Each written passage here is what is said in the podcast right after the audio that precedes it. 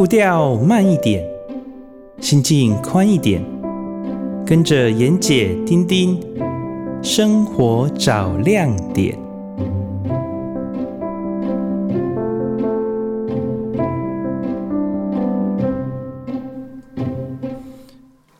各位听众朋友，早安！很高兴在礼拜天的早晨又跟大家在空中相会。你现在所收听的是 FM 九九点五云端新广播电台最自由的声音。啊，你所收听的节目是《生活找亮点》，我是主持人丁丁，我是妍姐，大家好。哎，大家早，早。哎，妍姐，我们上次嗯很奇妙，你上次有讲到说这个老菜包的事情，对不对？对，然后我不是说我妈不会煮客家菜吗？她结果对呀，晚上回家，他就把我叫住，然后就从床底下拿出了一包欧露露的米给他说：“我们家有超过三十年的老菜包。”他没有另外加一句说：“你还。”跟人家讲我不会煮菜，哎、欸，他这个是这个是这个部分他没有辩解，等一下他会听的，我不要再讲他的坏话了。是是是，真的是老菜脯吗？啊、呃，真的是老菜脯哦，那个味道闻起来就应该是老菜脯，但是还没煮啦。嗯、对，因为这几天实在是太忙了，所以都还没有机会来。那你们家为什么会有嘞？那是我外婆的，我外婆的，然后就是我外婆。前阵子过世，从呃厨房的深处里挖出来了一坛这个老菜脯，那就分给兄、嗯、我妈妈的兄弟姐妹吧，可能就是这样子，大家分分一分。嗯嗯嗯嗯，所以如果配上你那天说的这么棒的放养的山鸡肉，哇，一定很棒的。哎、欸，对，所以我打算最近找时间去买只鸡来。弄一下。说实在的哈，我们丁丁也是个吃客哦。那秋天这个天气这么好，那万物呢，这个秋收的季节，所以其实我们讨论过吃螃蟹嘛，哈。对。那我们也讨论过喝茶，我们也讨论过这个美食。那你今天觉得我们要不要来谈个什么样的养生？秋天的养生的食物是对身体？呃，可以满足身体的健康，然后季节所需，还有就是口口腔的这个美味。哦，这样，呃呃，通常我这个人是这样子，我我我都觉得越不健康的东西越好吃，所以哦，养生啊，呃，这个可能就要跟妍姐来请教了。因为你很年轻吗？你故意这样跟我这样说？呃，不是，是我比较不怕死，这个跟年不年轻没有关系。有些人七八十岁了，还是一样槟榔啊、烟酒都不惧啊，对不对？所以这个跟养不养生跟年纪是没有正相关的。嗯，说真的哈，因为我最近就是秋天嘛哈，我们节目上谈到很多螃蟹的事情，那我也尝试了一些，就是各种不同的螃蟹。说实在的，我觉得呃，螃蟹处理起来或吃起来真的是比较麻烦一点。第一个，首先螃蟹你要买活的嘛，哈。第二个就是台湾的大甲蟹跟大陆的大甲蟹比起来，我还是觉得大甲蟹要吃大陆的比较有味道，嗯，比较香有味道。就是你如你所说的这么专业的养殖哈，而且累积这么久的烹调经验，所以如果不吃螃蟹的，我们要怎么建议他呢？第一个老菜煲鸡汤嘛，哈，我们也谈过了。对，我这里想要聊的就是说这个腊肉。哦，腊肉，腊肉健康吗？不是大家会觉得这个腊肉可能含有一些什么亚硝酸盐啊，或者是一些就是防腐剂之类的东西。因为前两天我在台北去了内湖跟石牌最有名的腊肉店，对，叫贵来标。贵来标，呃，因为以前。对，以前人家还买排队买送我过，可是我已经忘记了许久。嗯嗯、但是当我回来之后，我用滚水煮了二十分钟，然后我想说，哎，那二十分钟应该可以切片来吃啊，或者是怎么样来炒啊，这样。结果一一尝那个煮的滚水二十分钟之后不咸，我想说，哦，那现在腊腊肉变得很健康喽，所以我就给它切片一吃，哇，死咸，因为盐已经进到肉里面了，所以我再怎么煮也没办法让那个那个盐里面的那个盐进去那个肉能够变得淡，然后去掉它烟熏的味道，完全没办法。但是我很喜欢吃腊肉，但我自己也会做腊肉，嗯、所以等一下，妍姐，我要请教一下，嗯、他们为了增加这个腊肉的风味跟咸味，可以把这个盐分进到肉的那么深里面去，它是有添加一些什么东西吗？还是说纯粹就是时间或是技巧？其实这里我要谈一个关键，因为我们既然谈吃谈的这么深入嘛，哈，那我相信我们的听众朋友对这件事情其实是很放在心上的，也很在意你所谓的健康。那我的意思是说，如果今天我们来看我们这个世代，我这个年轻，我这个世代了哈，你比较年轻，所以你喜欢吃热色食物嘛，哈，被我削一下的。那我我觉得冰箱是一件改变我们生活很大机能的一个东西。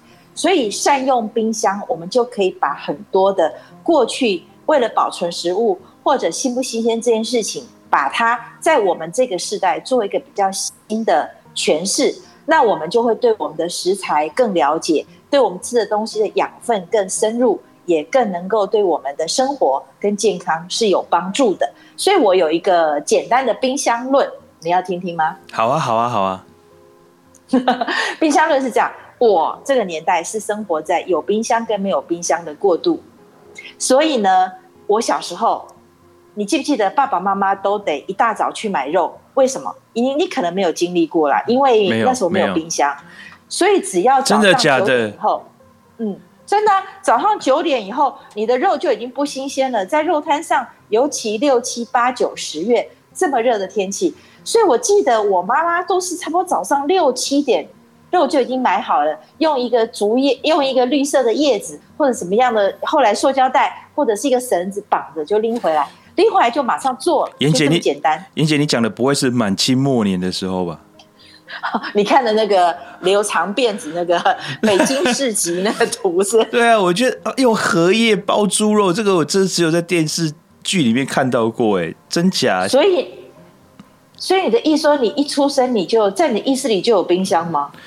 哎、欸，对呀、啊，我，呃呃呃，对呀、啊，对呀、啊，而且我我，那你小时候就吃冰棒？我小时候的冰箱就是旧冰箱了，所以那个冰箱在我们家应该也存在了很多很多年了。圆圆滚滚的那种，上层短短的，下层厚厚的，冷冻跟冷藏。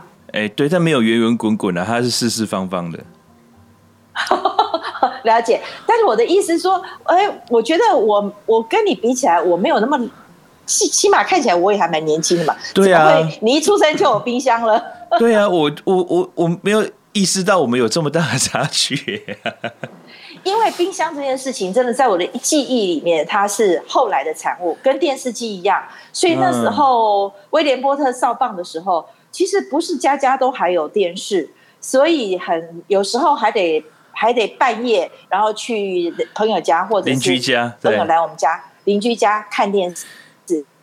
那这个年代跨越到现在，冰箱已经到现在几乎太讲究了。这样子的一个进程呢，其实影响了我们食物保存很多的观念。那我要讲到腊肉，就是因为腊肉它基本上是天气冷。由冷风来吹干，然后经由一些人工的手法，用盐或用酒或用保存的方式，让它能够延长这个猪肉的食用时间，而且有另外一股冬天产生日晒跟冷风吹的辣味。对，这就是腊肉的由来。可是过去就像我妈妈买猪肉一样，我们要为了让它防止它的继续腐败或腐坏或产生异味，就必须用高量的盐。去腌它，然后之后呢，又必须在盐里面放酒，然后放在缸里面，让它产生有一点发酵跟熟成的那种特殊的风味。嗯，所以这个就叫做我们讲的辣味嘛，哈。嗯嗯嗯嗯。那夏天当然不可能做，在过去是冬天做，因为必须让它延长它的时间，而且不要因为日晒太高温而产生了里面细菌。但现在不一样啦。我们现在有冰箱啦，我们为什么只有冬天才能吃腊肉呢？我们现在有电烤炉了，为什么要冬天才趁着冷风来吹呢？但是回过头来，你说那风味不一样，我承认，呃，用机器做的跟天然做的是完全不一样。例如说，我们常常喝茶嘛，哈，其实我今天准备了一个呃秋冬适合的铁观音，等一下你可以喝一喝。是。那这个这个所谓的呃茶呢，如果是用电烘的，因为下雨，可能茶商茶农取了茶叶茶青之后，他要把它诶、欸、做成茶，但是外面下雨，那怎么办呢？就用机器。那机器烘的跟我天然日晒的，其实我们泡茶一泡，有经验的一泡就知道，所以这个完全不一样。那腊肉也是，你用机器烘的，跟你用天然手工晒的完全不一样。但是我讲的是前端，冰箱改变我们的生活，所以我们可以早上九点再去买肉，然后肉饭先订好，先冰起来，我可以十一点去去吃中饭的时候再拿。鱼其实也是。那这样的观念就改变了我们现在对食物持续的一种一种，虽然我们讲究寻味，可是基本上还是对食物的方面，我们可以有一点点的偷懒了。我们父母的那一辈，他们是没有办法这样做的。所以你讲的老菜脯这种，还需要非常经过很长很长的很长的时间，漫长的三四十年的等待。但是如果今天一些对萝卜的处理，它也可以很快的变成。很像老菜脯，但是如果你用人工添加色素，用人工催熟，我当然不赞成。可是我的意思说，其实老菜脯这种东西，我也可以就是应用一些手法，让它很快速的比较熟成、比较发酵。之后我也不用放在床底下，我只要放在冰箱里面，大概在五度以内，三到五度以内，让它慢慢慢慢的熟成，它也许有另外一种风味。所以我觉得我们这一代的人，或者未来我们的子。子孙辈，他们对食物的概念，我会有会有一个不同的 generation 的诠释，跟他们因时俱进的观念，这是我觉得我们在这个年纪应该不断随着时代进步。例如说三 C 的产物，例如说电子仪器的设备，例如说你喜欢的车子这类，我们一定要跟着时代的脚步，慢慢吸收年轻人的新的东西，世界上新的观念。那我们的老才不会变得非常的呃那种老味，你这样懂我意思吗？嗯、其实我我我觉得听完妍姐这样讲哈，我我我触发另外一个想法，就是你知道现在在科技业里面最呃最前沿，其实就是在讲 VR 嘛，虚拟实境。这个虚拟实境其实已经讲了二十多年了哈。那最早的应用是在给呃，训练，比方说驾驶或者是运动员，好让他们模拟现场的情境，然后可以做出迅速的反应，所以他们就要非常拟拟真嘛。那到后来，它就出现了三 D，现在甚至四 D，四 D 就是说有气味的出现。那未来会不会有可能出现？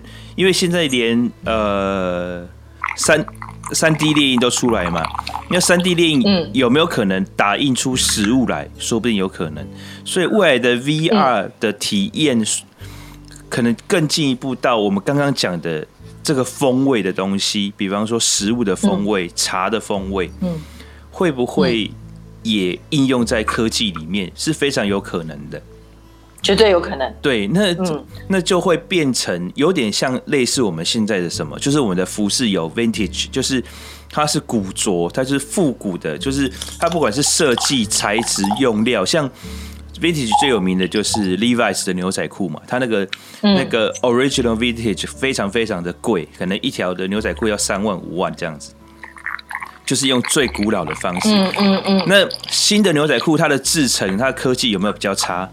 其实没有，哦，样子剪裁甚至更新，可是就有人喜欢古董味的东西。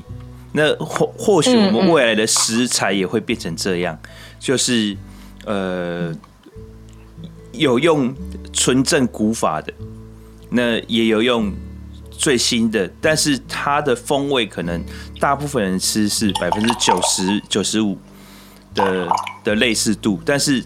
剩下的那五趴就会变成它拉高价格到一定的高度，甚至变成珍稀品的原因。就好像您刚刚讲的老菜包，为什么一罐菜包可以卖人参的价格？可是，呃，嗯，其实大部分的人是看过、听过，甚至闻过，但没有吃过。好，那那那还有还有更大一部分的人根本像我以前就是完全不知道有这个东西。我把它抛到 F，哎，这个意识我把它抛到 FB 上面的时候，我才发现哇，原来我身边的行家有这么多，我真的是孤陋寡闻。是就是他们都知道老菜脯这件事，好多人都知道，好多人都知道，而且年纪比我轻的。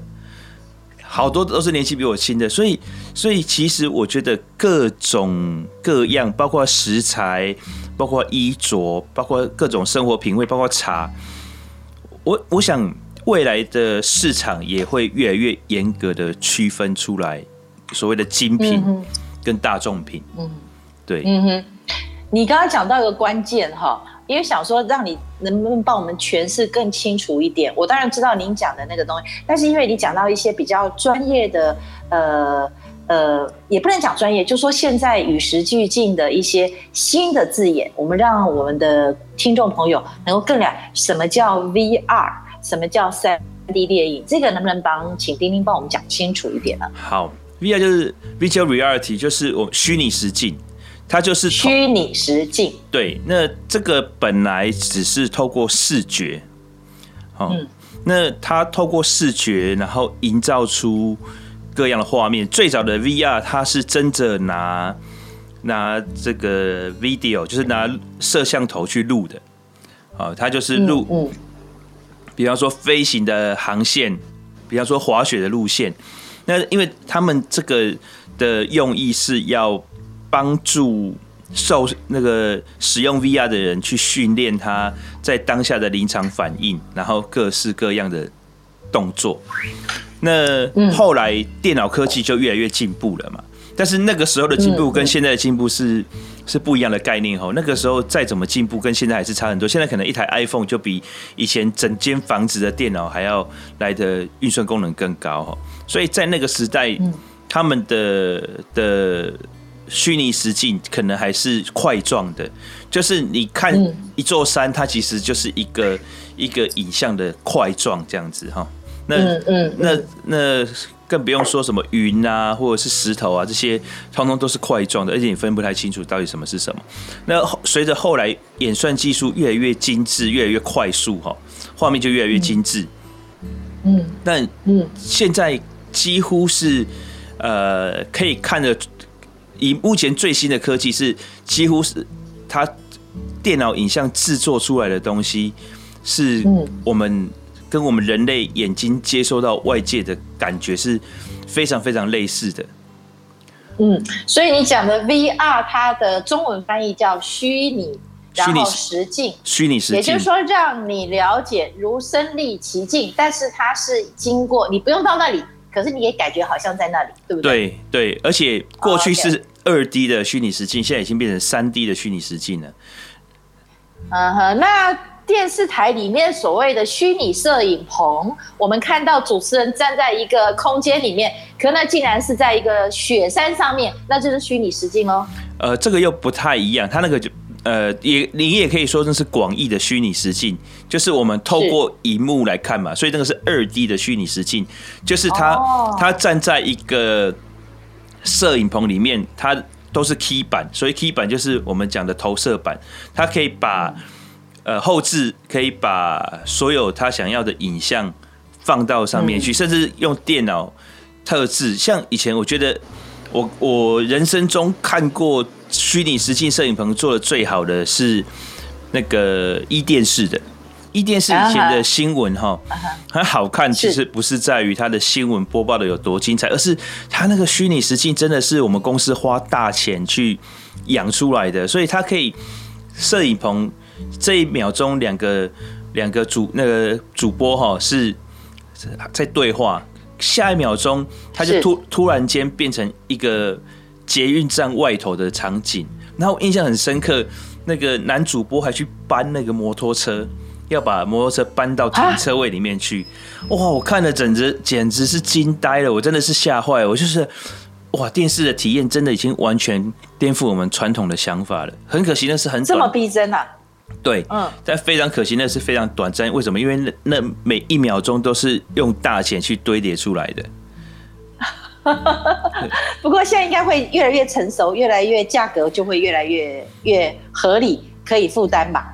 呃，价格一定会越来越低，但是愿意做这样子的电视台可能越来越少，因为东西没坏就不要修啊。我现在的模式好好的，我干嘛要去做这个尝试呢？那过去做这个尝试的人他就倒啦、啊，所以我何必要再去冒这个风险？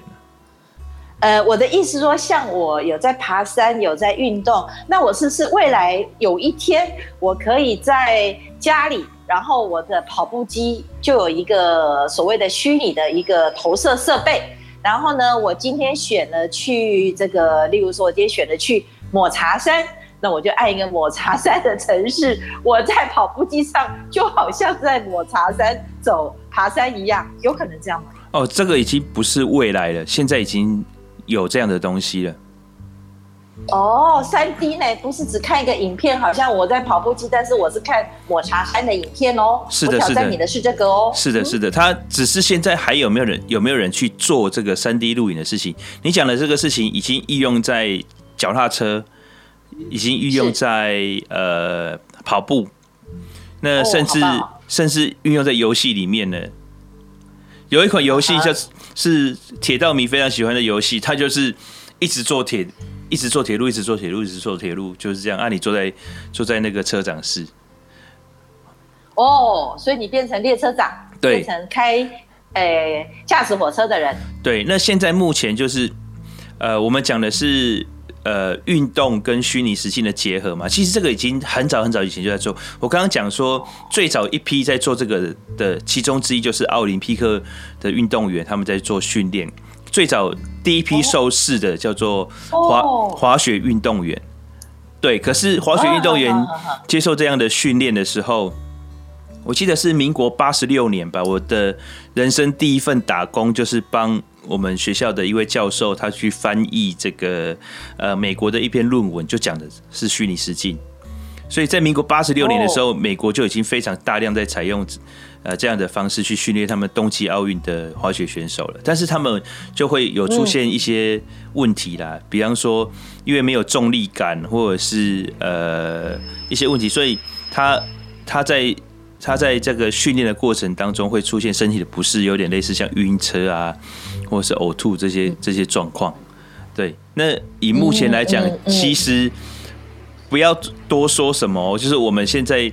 其实上一代的 PS4、PlayStation 4、Sony 的这个游戏机，它的 VR 的眼镜，你刚开始使用的时候，会晕车的人是真的会吐哦。哇，这么逼真，这个我真的，我觉得，我觉得听听你讲这一块，我觉得好着迷哦，因为这块是我这个年纪。呃，就是我们刚刚讲的冰箱那个例子哈，嗯、我这个年纪，在我这个年纪，必须要跨越另外一个世代的一个很重要的语言，我们讲电脑语言或程式语言或这个电子的东西，我觉得是我一个比较大的障碍，因为我小时候有冰箱到没，呃，没冰箱到有冰箱，那是很容易跨越的。可是我这个年纪，我要重新学习，让我的生活能够跟时代一起。这样子运用到时代的科技跟进步跟方便，我就要靠你了。好 说好说，要先听音乐。对，我们先进一段音乐，我们待会再来聊聊三 D 电影这件事情。好好好好好，我们。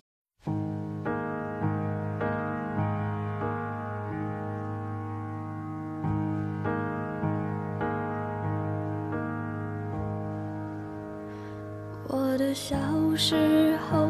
吵闹任性的时候，我的外婆总会唱歌哄我。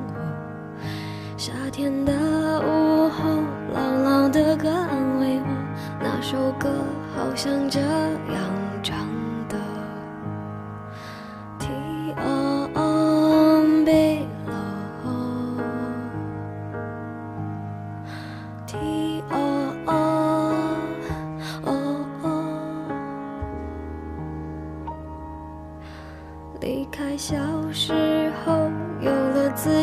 生活新鲜的歌，新鲜的念头，任性和冲动无法控制的时候，我忘记还有这样的歌。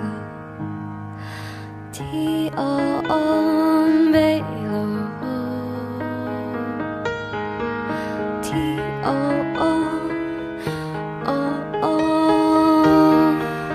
我爱上让。我奋不顾身的一个人，我以为这就是我所追求的世界。然而横冲直撞，被误解被骗，是否成人的世界背后总有残缺？我走在每天必须面对的分岔路，我怀念过去单纯美好的小幸福。爱总是让人哭，让人觉得不满足。天空很大，却看不清楚，好孤独。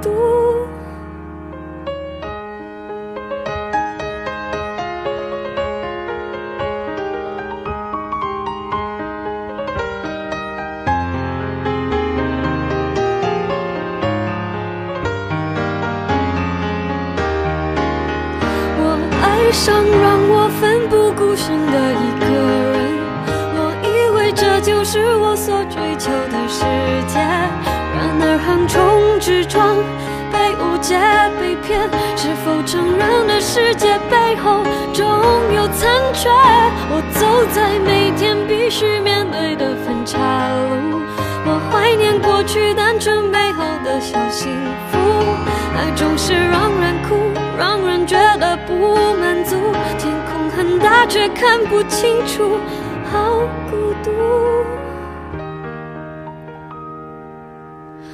天黑的时候，我又想起那首歌，突然期待下起安静的雨。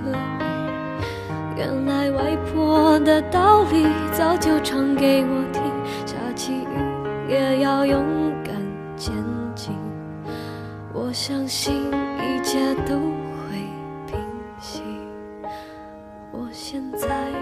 想回家去。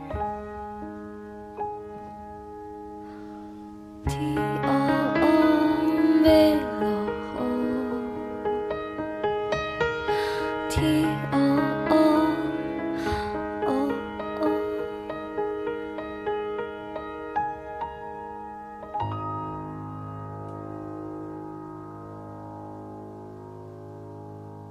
哇，妍姐，这个茶好哎，这是什么茶？嗯，喜欢吗？嗯，很香。嗯，而且喝起来有暖暖的感觉，这是一般我们夏天比较不常喝到，秋冬会想念的铁观音。哦，铁观音。嗯，那铁观音基本上它是一种比较有果香跟蜜香的，比较稍重烘焙的乌龙，也就是球状乌龙。对，那呃，其实老一辈的很喜欢喝，就是因为他们的传统口味。但是呢，铁观音这个事情就是奇妙的是，现在年轻人喝不喝，基本上是不太喝。那怎么样才能让像你这样的年轻人觉得好喝呢？就是让他不要那么重口味，然后让他加了什么绿茶啦，呃，还有就是珍珠啦，所以呢，就有 绿茶铁观音。铁观音牛奶，对对，所以呢，这个茶饮店就把它变成推陈出新，年轻人可以接受的方式。其实那个底蕴还是用铁观音，所以你喝起来会有一点熟悉。那我们今天谈到很多与时俱进的东西嘛，我们也在谈到很多科技。所以呢，呃，有没有可能有一天三 D 列印是可以可以感受到，或虚拟是感受到，嗯，这是铁观音的茶香味？呃，我想，我想，未来其实是有可能制造出三 D 列印的食物啦。嘿，呃，就是它的列印的原材是用可以吃的东西，或者是，比方说，它就是用蛋白质或者是一些纤维可食用的纤维质去去做它的这个雕塑的媒材。那雕塑出来的东西自然就可以吃嘛。但是风味怎么样？好，嗯，这个可能就是另外一个。要研究的课题就是味觉跟气味、嗅觉这个这个部分，可能我们还是我自我目前接触到的是还没有在这个领域有突破性的发展啊。但是，但是因为我不是这方面专门的人，我只是都是从报章杂志上看到，所以我现在目前还没有那么了解。哦，那三 D 列印的原理是这样，它就是。呃，列印顾名思义，它就是透过一台机器，然后拟真把另外一个东西 copy 出来嘛。嗯哼，对，所以列印都要有原件嘛。这个原件哪怕是我们在电脑里面自己创作的，或者是去 copy 一个已经现成的东西，嗯，再出来。所以你一定要有一个原件，然后透过三 D 的扫描，嗯哼，好，或者是你三 D 的绘图，把它把它制作出来的东西。嗯，那前一阵子新闻很夯的那个列印三 D 的那个。汉堡肉是怎么回事呢？它就是利用蛋白质去把它列印出来，所以材料是蛋白质，应该是，因为我我我我看我有看到那个新闻，但我没有很深入的去研究。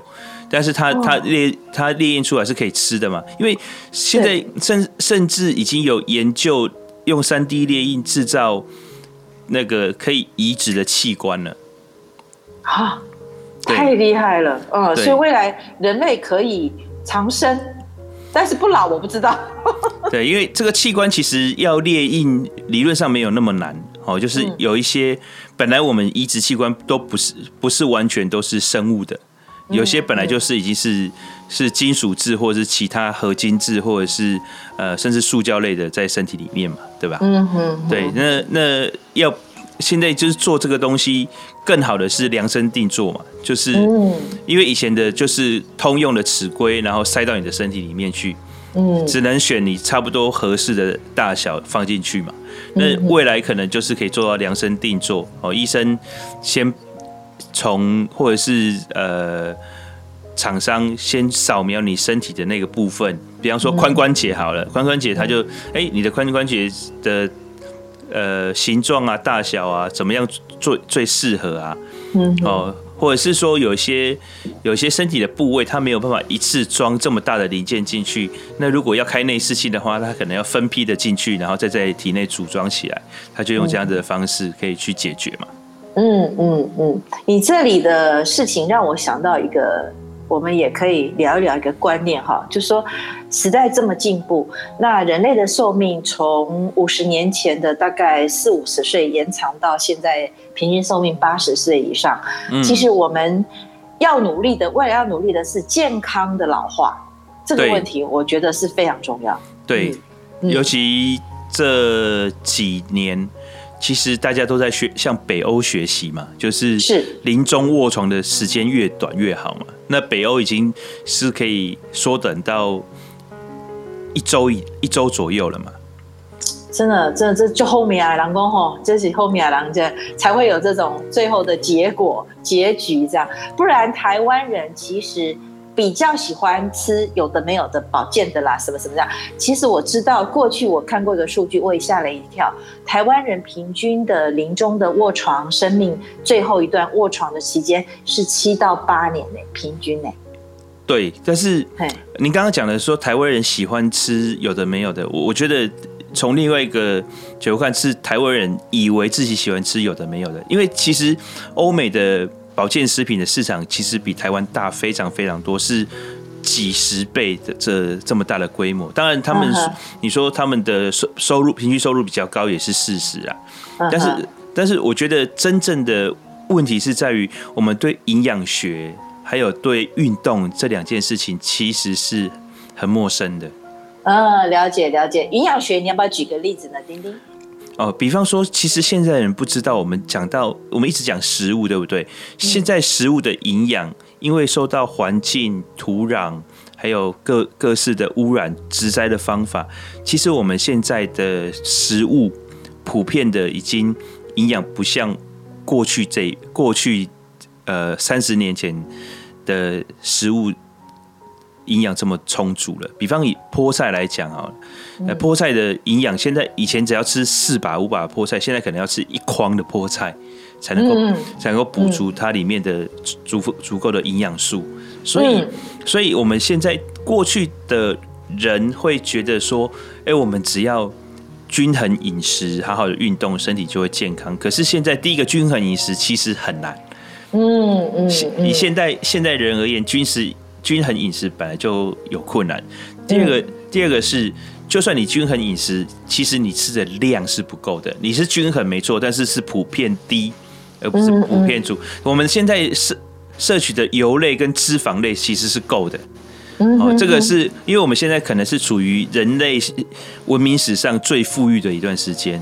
嗯哼，对，但是呃，可是我们的营养却是普遍性的是隐性的饥饿，或者是说、嗯、呃隐性的营养不良，就是我们身体里面常常会缺乏某些营养素。我举个例子哦，你看小朋友哈，小朋友理论上来讲，应该是营养是比较是 OK 的，对不对？因为大人会注重嘛，是，然后而且他们吃的也不多，所以也不可能说呃，就是偏食偏的过分厉害，对不对？我讲的是很小的小朋友，幼儿园到国小低年级的。可是你注意到有些小朋友，他其实会头发黄黄的哦，对，还蛮我我这几年。注意看了一下，其实还蛮蛮普遍的，就是诶、欸，头发黄黄的，然后你就觉得诶、欸，这个是遗传吗，还是什么？其实不是哦，这个是缺锌。OK，对，你的心是金字旁在一个辛苦的辛，对吧？对对对，这种微量元素，这种这种微量元素，过去其实我们都是从食物中补充，不知不觉就补充了。嗯哼，好，那但是现在，因为我们食物，尤其是蔬菜。嗯，蔬菜的营养价值普遍的跟过去，呃，我讲我爸妈，甚至在更久以前，我我阿公阿妈的那个年代比起来是是下降的。这个是有、嗯、这个是有测得出来的，有研究报告的，而且很多篇研究报告都这样讲。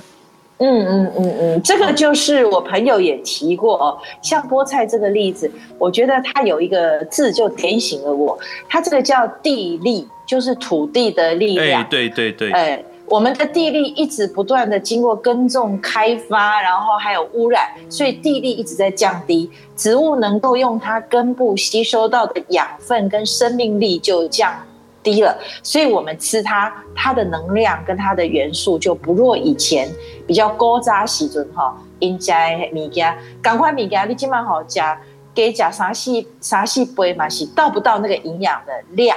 这个我听说了。对，你想想看，过去的妇女哈，其实她们没有什么在坐月子，嗯，哦，或者是坐月子的时间也不够，或者是，可是她们就就用给啊，生产完之后没多久就下床开始种地啊，是，好，那或者是呃，总会觉得说，好像其实我我我就有感觉，我今年四十四岁嘛。我觉得我我跟我妈那一辈的比起来，我觉得他们四十几岁的时候，我那时候在念大学嘛，我觉得他们四十几岁的时候，感觉比我现在的状况好。那运动有关系吗？没有，我妈不运动，但是就是我觉得真的跟食物有关，就是我们现在食物太精致化了。嗯嗯嗯嗯，了解。嗯，那以前的菠菜哦，我记得我小时候吃的菠菜洗。就想哎，就想啊！现在大家改良哦，撸来撸又急，然后没有那个涩味，然后纤维越来越细，然后品种越来越小，越幼嫩，这样子感觉口感增加了，好吃了。所以其实这个就是过去他们研究这个营养价值下降的时候，其实有讲到的一个很重要的原因哈，就是。但是你讲到油脂，不好意思，你先讲来。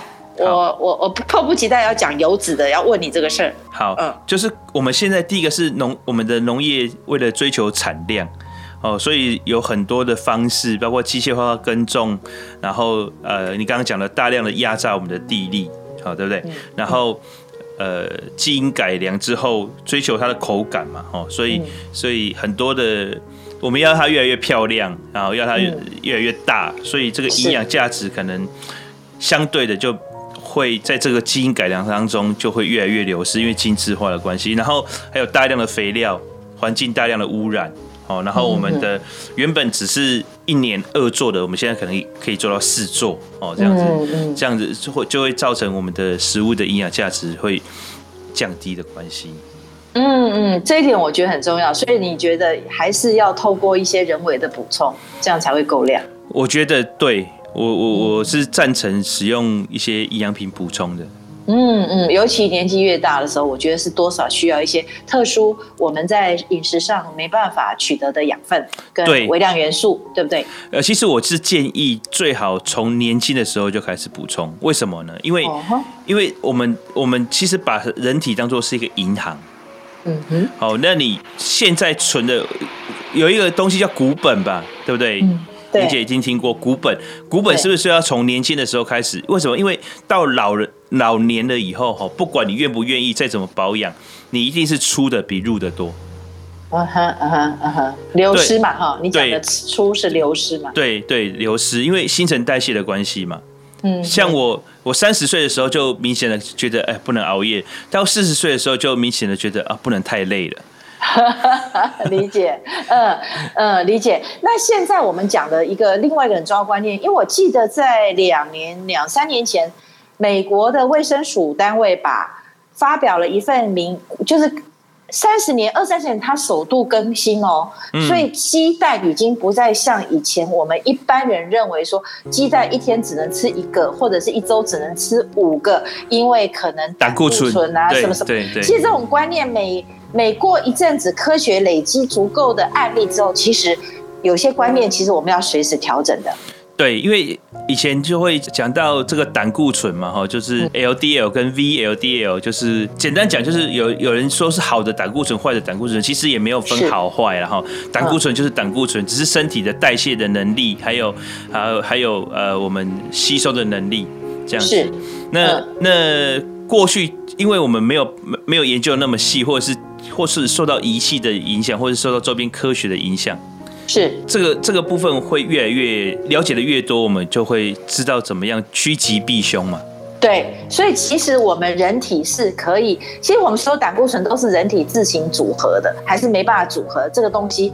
呃，科学会告诉我们，但是蛋黄这个卵磷脂基本上它是人体所需要的，而且它不并不会提供所谓的胆固醇。胆固醇其实跟外界无关的，这个是我知道的。但是我们回过来才讲油脂好了，因为不准胆固醇，呃，油脂也会跟胆固胆固醇有关。但是我们一般过去认为油这件事情是一件事，但是经过了更仔细的研究，其实油分成 Omega 三、Omega 六、Omega 九，来自不同的油脂，其实都要均衡吸收。嚯、哦，这个真的，如果观念上，我们这一集好，重点就是大家要观念不断的进步。然后才能够让身体更健康，我觉得这一点很重要。对，现在现在是会鼓励大家摄取不饱和脂肪酸嘛，是哦，透过各式各样的油品，然后你均衡去摄取，然后它会呃增加你的人体的代谢功能，然后降低发炎反应。这个 omega omega 三很重要的一件事情就是降低你身体的发炎反应，因为我们上次有讲过，呃，我们的过敏。还有很多慢性疾病、癌症都是直接的跟身体的慢性发炎高度的关系的。我知道大脑的运作就是大脑 CPU 运作，CPU 运作是很需要好的油脂，这是对的吗？对，因为神经连接的关系，没错。所以有有人说，呃，补充像鱼油哈，或这些这些可以帮助儿儿童在脑神经发育期的发展就是补充 DHA 啊、EPA 这些东西的。嗯，所以其实我除了吃鱼油，我妈妈也，我妈妈中间放弃了猪油。因为一些观念，嗯嗯嗯、可是我妈现在，其实我妈也是街坊邻居这样聊天哦，开杠开，她也慢慢开始多少吃一点猪油，那我也开始吃吃猪油，因为我自己做腊肉，我用好的黑猪肉，用很天然的，然后加上冰箱的一些辅助效果，我就可以一年四季我都有好的腊肉或好的猪油，那这种东西我就跟着其他的油脂，例如说洛梨油啦。好，例如说啊，橄榄油已经是大家我们日常生活的这些东西来搭配使用。那沙拉油我本身不是，但是真的花生油是好东西，可是它太容易收，呃，耗掉了。应该说，对对对，油耗味，氧化，氧化，氧化。嘿，所以基本上这些油脂，我觉得如果能平均哈，我我有个建议。这里给我们听众朋友做个参考。我有几刚去我朋友引导哈，啊，我就给煮饭嘛。哎，我有讲啊，你油底对，啊，跟我讲油品在哪里？啊，我就拿起来我说，哎，我怎么无法从你的油品的味道去闻出你是用什么档什么油啦？哈，嗯，比如讲，哦，没啦，伊迄是蓝莓。我讲哈，刚有蓝莓。伊讲有啦，市场上有种调和油啦，可是也不知道它调和了什么嘛，哦，就多种油脂调和在一起，所以它是自家 DIY 的调和油。这个调和油哈，呃，我我我我不知道，因为我我个人没有很去研究。但我第一个直觉反应是，因为油品其实，在台湾呢，我们的主食习惯油通常用来炒吧。嗯嗯，对，要有些油是适合低温的，像橄榄油，它就是低温。对不对？南、嗯嗯南瓜籽油它就是低温，那有些油它是可以稍微高温的，像苦茶油，我们的讲的沙拉油，它其实是在高温的。那它呃在某个温度上使用是没有问题的，过高可能就破坏它营养价值，或者是甚至有、呃会有会有质变。所以嗯，调和油会不会产生这个问题啊？就是有些油它不适合低温，但是你都是用来。拌沙拉，有些油不适合高温，但是你拿去炒菜。对，你这个题型非常好，所以它其实是用了花生油，因为花生油有香味。对，啊，所以它里面放了花生油，然后因为麻油非常好，那麻油跟花生油有一点类似，都有很有浓的香气，所以你只要这两种选一种就可以了。然后再就是它用了二榨的，不是初榨的橄榄油。哦，好，是配了一点橄榄油，然后它也配了一点芥花菜油、芥花籽油。所以我的意思是说，第一个它油就变香了，第二个它大概可以，其实油倒进去，不管是炒菜两汤匙、三汤匙，它就比较融合了不同的油品。嗯、那只要对你刚刚讲的那一点稍加注意，就是低温烹调跟高温烹调其实是有一个温度的界限。那只要稍微吸收一下这个知识，就可以在自己的油品上不用，不然买一罐好大罐哦，你这个油一直吃一直吃，吃完才能换另外一种油。所以用一个油罐把适合的油调在一起，我觉得这是不错的，家庭常常在用，每餐在用的很好的概念。然后另外你再补充鱼油或者吃一点深海的一些比较油脂性的动物，这样我觉得就很还不错。对，起码我们上了年纪的大脑的这个。这么高度运作，然后你讲的神经需要一些油脂，能够让它更润滑，然后呃导电传导电反应，包括你讲的消除我们组织的一些慢性发炎，我觉得都是很棒的一种感觉啦。我觉得这是大家生活上可以在小地方做到的地方。对，但是妍姐现在哈，其实鱼油我们有一个新的趋势，就是我们因为深海的鱼都是大鱼。哎，有人说用小鱼做，对吗？对，现在其实比较 prefer 是用比较小的鱼，像是沙丁鱼这一类的鱼去做。为什么？因为重金属含量的关系，越大的鱼重金属含量越高。所以丁丁，你这边可以跟我们听众朋友一个观念，我想请问，有人说卖假布拉鱼，因为布拉鱼呢都是被喂长。大的，你把它吃了以后怎么办？那就有人跟我讲说，布拉鱼其实是另外一种品种，你不用担心。所以，如果用小鱼做鱼油，是不是会妨碍它以后成为大鱼的数量跟机会呢？OK，好，这个跟布拉鱼是完全不一样的两个故事哈。布拉鱼我们以后有机会再讲，但是现在讲的小鱼是体型小的鱼，就是沙丁鱼，它的成鱼就跟金跟金鱼的幼鱼比起来，它都是小鱼吧，对不对？哎。对，所以不存在说会不会种族灭绝这件事情哦，就是我们讲的小鱼是指体型小的鱼，嗯哼，哦，比方说尾鱼，它是体型很大的鱼吧，对吧？嗯嗯，对，所以所以尾鱼这种鱼，它的重金属含量就会比沙丁鱼来的高一点。为什么？因为它是它在食物链越应该这样讲，食物链越上层上层的，它吃的东西越多越杂，它体内累积的毒素就会越多嘛。啊，理解理解理解。哦，所以沙丁鱼它就是就是这么大小嘛，哦，所以、嗯、所以它被提炼出来的鱼油的重金属含量稍微的就可能会比较安全一点。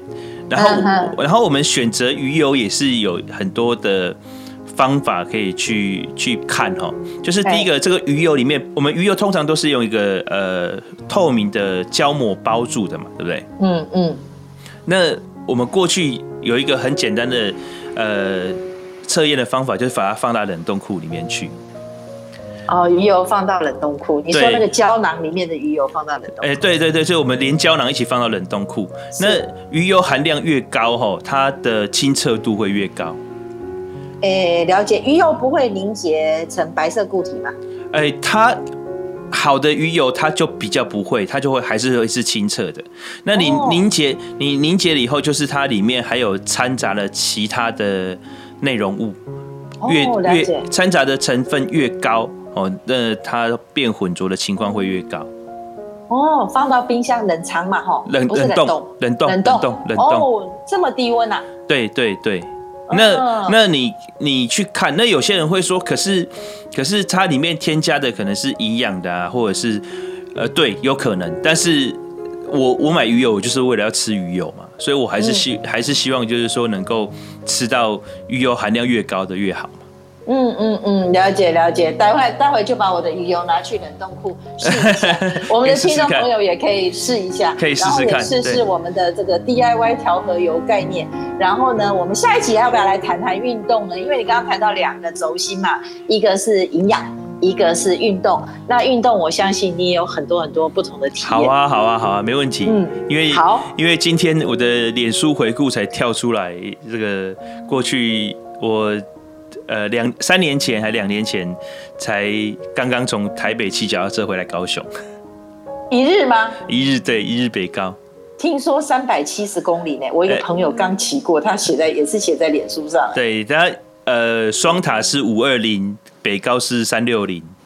哇，好厉害哦！那一定要好好听听丁丁的这个一日北高这个自行车经验。好啊，好，啊，好啊，OK OK 好。好，那我们下次来聊聊这个吧。嗯，好，我们时间也差不多了，谢谢，谢谢大家。好，谢谢各位听众朋友，拜拜，拜拜。